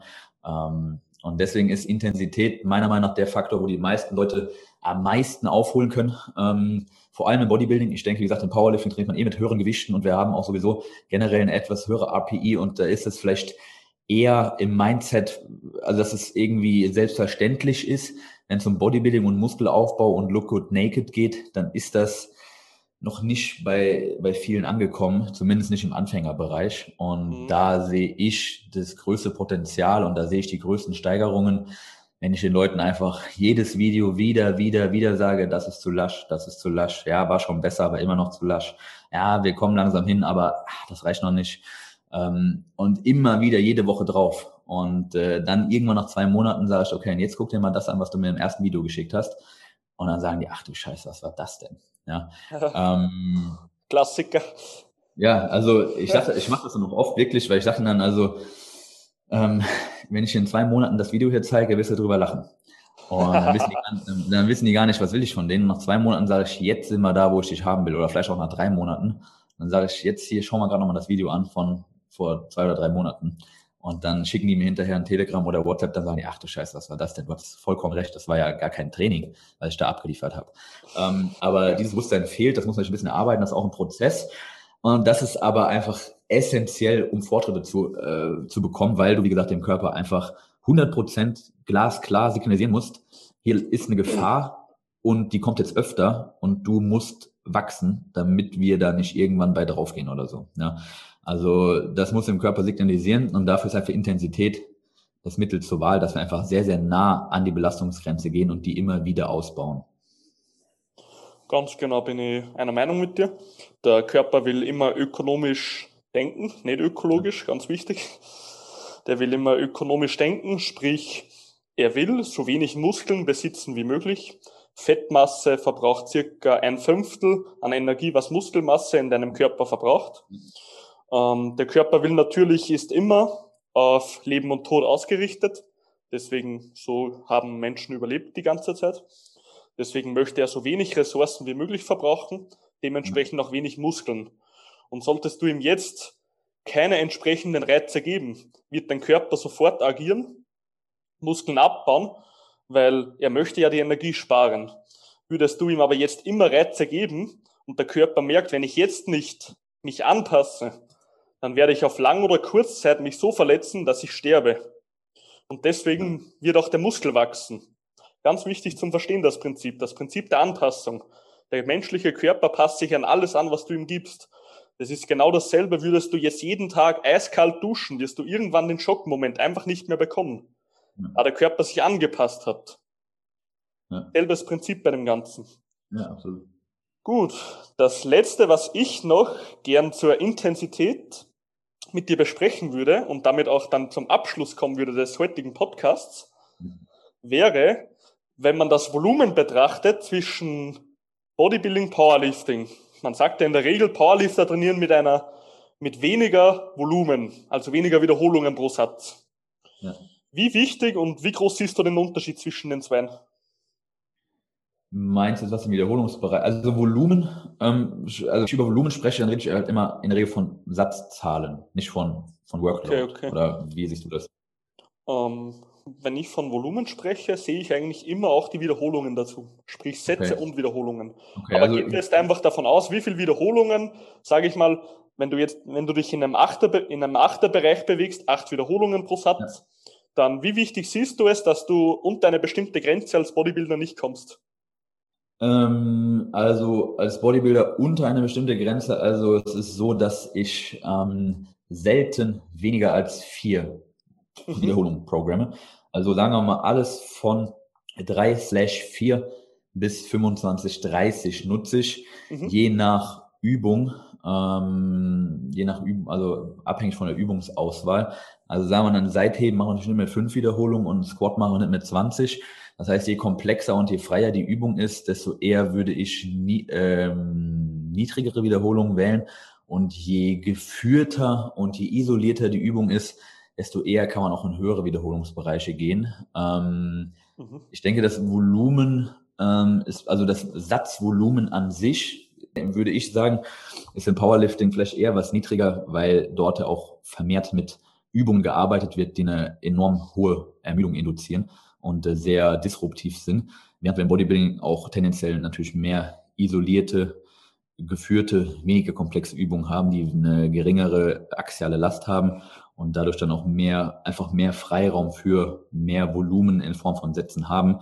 Warum ich, in, wenn wir, wenn ich über, über Volumen ähm, spreche, vielleicht hätten wir das am Anfang kurz klären sollen, ich stelle das immer so als selbstverständlich, ähm, warum für mich die Satzanzahl, ähm, de, das, das Mittel zur Evaluation ist, ist einfach, weil ein, ein Satz mit sechs Wiederholungen zum Muskelversagen oder mit acht wird den gleichen Muskelaufbaureiz setzen wie ein, Mus wie ein Satz mit 15 Wiederholungen zum Muskelversagen. Na, also null Reps in Reserve ist ähm, ein relativ gleicher Reiz, wenn die Wiederholungsbereiche unterschiedlich sind. Ähm, und dementsprechend äh, spreche ich da immer von Sätzen und erstmal relativ unabhängig von der Wiederholungszahl, mhm. ähm, wenn ich halt eben über, über Satz, über, dieser, über die Satzhöhe spreche, wenn es nur Muskelaufbau geht. Ähm, und wie gesagt, ich würde halt nicht unter drei gehen, einfach weil das, äh, oder nicht unter vier, einfach weil das äh, Verletzungsrisiko irgendwo steigt ähm, mhm. und weil die Ermüdung sehr, sehr hoch ist, also die Belastung fürs zentrale Nervensystem enorm hoch ist und der Muskelaufbaureiz ähm, nicht, also die Stimulus to Fatigue Ratio, ähm, wie man immer so schön sagt, einfach nicht so optimal ist, weil sehr hohe Ermüdung und dafür kein deutlich höherer Reiz einfach erzeugt wird. Ähm, und ja, deswegen, ich habe äh, vielleicht ein interessanter Insight dazu. Ich habe ähm, das ausprobiert mit einer Handvoll Kunden, bei denen äh, die Brust oder generell das Bankdrücken sehr schwach war und mit denen habe ich so gemacht, die sollten mir zu jedem Push-Tag als erste Übung ein bis zwei Wiederholungen mit dem maximalen Gewicht machen, als ersten Satz. Also, ähm, und danach kam dann halt ein, der normale Top-Satz mit vier bis sieben Wiederholungen und dann noch einer mit sieben bis zehn. Und ich habe durch dieses Protokoll enorme Kraft und letztendlich auch Muskelaufbauzuwächse gesehen, bei allen, bei denen ich das gemacht habe, sind die Bankdrückwerte durch diesen einen sehr, sehr schweren Satz enorm nach oben gegangen ähm, in, in allen Sätzen und die Brustmuskulatur ist optisch deutlich besser gewachsen als vorher. Ähm, also es kann vielleicht schon in gewissen Fällen Sinn machen. Natürlich muss man schauen, okay, mit wem arbeite ich, wie gut ist die Ausführung. Wenn jemand eine Ausführung hat wie der letzte Mensch, dann werde ich den wahrscheinlich nicht in One-Rep-Max squatten oder benchen lassen, weil ich Angst haben muss, dem fliegt die Schulter weg oder der macht irgendeine Scheiße. Ähm, und wir haben in fünf Wochen spätestens die erste Verletzung. Ähm, aber denke, in Ausnahmefällen kann das Sinn machen, beziehungsweise habe ich das so ausprobiert. Im Großen und Ganzen würde ich aber sagen, alles zwischen vier bis 25, ähm, vielleicht bei fortgeschrittenen Athleten auch ja, drei bis 30 macht Sinn, je nach Übungsauswahl. Ich denke, da ist es im Powerlifting, sieht es wahrscheinlich ein bisschen anders aus. Mhm. Ähm, den Effekt, den du gerade beschrieben hast, mit der einen Wiederholung und danach andere Wiederholungen und dass die leichter fallen, das ist ein richtig bekannter Effekt, der PAP-Trainingseffekt, Post-Activation Potential. Sprich, dein Muskel aktiviert seine vollen Kraftreserven erst ab einer gewissen Intensität Genau, ja. Und wenn du diese aktivierst durch eine One-Rep ähm, ganz am Anfang, kannst du auch später sehr wahrscheinlich mehr drücken. Ja, das ist genau. ein bekannter Effekt. Ja. Genau. Also ich, ich kenne das auch, ich habe das früher genutzt, ähm, dass ich wirklich, wenn ich zum Beispiel, weil ich nicht 120 beugen wollte, auf 5, dass ich dann zum Beispiel den letzten Primer-Satz nicht mit 115 gemacht habe, sondern mit 130 sogar, eine Rep, damit sich danach diese 120 besser anfühlen. Mhm. Ähm, das war dann quasi so als, als Primer gedacht. Hier in dem Fall, wie ich es beschrieben habe, war das wirklich als, ja, als richtiger Satz, den wir dann auch, auch steigern wollten. Also quasi nur in diesem sehr, sehr niedrigen Wiederholungsbereich. Ähm, letztendlich ist das der ähnliche Effekt. Ich denke, auch die Koordination kommt da einfach dazu, mhm. ähm, dass man da noch mehr geschult wird. Aber wie gesagt, ich denke, man kann, wenn man es im Kontext betrachtet und den Rest des Programms auslegt, kann man mit vielen Dingen arbeiten und vieles kann Sinn machen, wenn der Rest passt. Wenn ich natürlich nur mit ein, zwei, drei Wiederholungen arbeite, für Bodybuilding ist natürlich Schwachsinn. Ähm, aber wenn ich nur in hohen Wiederholungen arbeite, ist genauso Schwachsinn. Das heißt, ich denke, da muss man irgendwo einen Mittelweg finden, schauen, was funktioniert, was mag der Athlet auch und welche Übungen haben wir und ähm, ja, das alles ein bisschen abstimmen. Auf jeden Fall. Ähm, was ich dir nur von meiner Sportart jetzt berichten kann, ja. ist, dass wir eben sehr oft, also gerade wenn ich am Anfang Leute bekomme, dann schaue ich mir deren Pläne an und dann arbeite ich mich stufenweise herunter, weil ich kann nicht sofort von zehn Wiederholungen Bank drücken, kann ich nicht gleich sagen, machst du ab nächsten Montag machst du eine Wiederholung, weil der wird sich verletzen. Ja. genau, da muss man sich eben stufenartig, ähm, Absolut, ja. da muss man eben stufenartig runtergehen und Ganz wichtig ist es einfach als Powerlifter, das kann ich selber berichten, das ist auch meine Erfahrung und die Erfahrung von anderen Powerliftern, mit denen ich mich ausgetauscht habe. Das Wichtigste ist einfach, dass du zwischen ein und drei Wiederholungen teilweise trainierst, je näher du zum Wettkampf kommst, beziehungsweise auch oft in der Off-Season, also wenn du gerade keine Wettkämpfe hast, das trotzdem einbaust, weil dein Zentralnervensystem muss darauf geschult sein, dass du auch mal extrem schwere Belastungen mit trotzdem noch sauberer Technik hinbekommst. Sprich, mhm. solltest du jetzt immer nur zehn Wiederholungen machen für jede Grundübung und dann gehst du auf einen Wettbewerb und du rechnest dir das aus, dann wirst du das hundertprozentig nicht schaffen oder durch falsche Technik drücken und dich verletzen, da dein CNS, deine Koordination nicht mit so hohen Arbeitsgewichten ausgelegt ist. Also das muss man da immer beachten. Ja, ist ist ja auch wieder, letztendlich, wenn man sich überlegt, logisch, ne? Also ich sage mal, auch das zentrale Nervensystem ist ja auch, äh, wenn man es mal so abstrakt sieht, auch irgendwo ein Muskel und der muss auch spezifisch trainiert werden. Und es ist halt eben eine andere Disziplin, ob ich in 15 oder 20 Wiederholungen nah ans Muskelversagen gehe ähm, und mir eben die Energie aufteile über diese mhm. vielen Wiederholungen oder ob ich einmal maximal abrufe. Das ist ja, also es ist ja, sagen wir, wir haben auf der einen Seite das Extrem One Rep Max und auf der anderen Seite haben wir das extreme Marathon. Und natürlich ist ein 15 Wiederholungen ähm, Satz sehr, sehr nah dran an diesem, auf, auf dieser ganzen Skala von Marathon zu One Rep Max ist natürlich 15 Rep Satz sehr, sehr nah dran an dem, an dem, äh, an, an dem One Rep Max deutlich näher als an, am Marathon. Aber trotzdem ist es eher in Richtung ausdauernd und eine, eine geringere Leistung über einen höheren Zeitraum aufrechtzuerhalten. Und es ist halt einfach weniger spezifisch dann. Und je mehr du dich auf dieser Skala nach rechts oder links bewegst, das, du kannst eben nicht zwei Meistern dienen. Ich kann nicht äh, auf 20 Reps äh, extrem krass sein und gleichzeitig auf, auf, auf eine, eine Wiederholung. Ne? Ähm, das heißt, da muss man, denke ich, jetzt gerade im Powerlifting noch spezifischer denken. Und gerade wenn es auf, auf Meeting zugeht, ist ja eh klar, dass dann Wiederholungen fallen und man dann ähm, da sehr, sehr spezifisch arbeitet. Ja. Yes, Tobias, richtig gut, deine Gedanken heute. Also mir gefällt extrem dein Ehrgeiz. Du hast eine extrem gute Fachkompetenz und kannst das auch erklären, dass man es versteht. Zumindest kann ich das von meiner Seite aus so behaupten jetzt. Ähm, Finde ich richtig geil, dass du dass wir uns auf jeden Fall heute connected haben an alle Zuhörer und Zuhörerinnen. Ich habe den Tobias heute das erste Mal richtig kennengelernt. Ist ein mega cooler Typ, kannte ihn so nur von Instagram, aber werde dennoch auf jeden Fall Kontakt weiterführen und vielleicht hast du ja mal wieder Lust, wieder eine Folge dabei zu sein, Tobias. Auf jeden Fall gerne. Also hat äh, extrem Bock gemacht. Ähm, also ich habe ja selber auch einen Podcast, ähm, mhm. war bis jetzt selten als Gast offen. Ist immer so ein bisschen was anderes, okay. wenn man selber so in seinem eigenen Podcast ist. Ich habe ja noch einen Partner, mit dem ich das mache. Das mhm. ist immer so, also wenn man selber den Podcast hat oder man lädt jemanden ein, ist es ein bisschen anders. Wenn du eingeladen wirst, ist es auch extrem cool auf jeden Fall. Also ähm, da auch ja vielen Dank an die Einladung. Ist auch nicht selbstverständlich, vor allem, dass ich jetzt auf einem Podcast bin, der eher ein bisschen, also der eher Powerlifting spezifisch ist. Mhm. Ähm, aber denke auch der Austausch zwischen den beiden Sportarten, die ja doch ähnlicher sind als zumindest andere Sportarten, den beiden mhm. Sportarten sind, ist denke ich nicht verkehrt, ähm, denn ihr braucht Muskeln äh, und wir müssen auch stark sein. Ja, also ähm, nat natürlich in, in, einer anderen äh, Verteilung, aber ähm, ein Bodybuilder muss auch stark sein und performanceorientiert und technikorientiert arbeiten. Und ein Powerlifter, wenn du die Muskeln nicht hast, dann fehlt dir einfach das Kraftpotenzial. Und äh, ja, dann kannst du so effizient sein wie möglich. Wenn dein Muskel bei 100 Prozent nur 100 Kilo heben kann, dann brauchst du mehr Muskeln. Ne? Ähm, das heißt, da überschneidet sich schon einiges, auch wenn es sich genügend überschneidet. Deswegen, äh, auch wenn sich genügend, was habe ich da gesagt? Es überschneidet sich genügend, auch wenn sich genügend unterscheidet, so wollte ich sagen. Deswegen denke ich, ist auf jeden Fall sinnvoll, sich dazu connecten und äh, da offen drüber zu reden, fand ich jetzt auch einen sehr, sehr nice Talk auf jeden Fall. Konnte auch ein paar Sachen mitnehmen. Also äh, ja, sehr, sehr geil. Ja, super.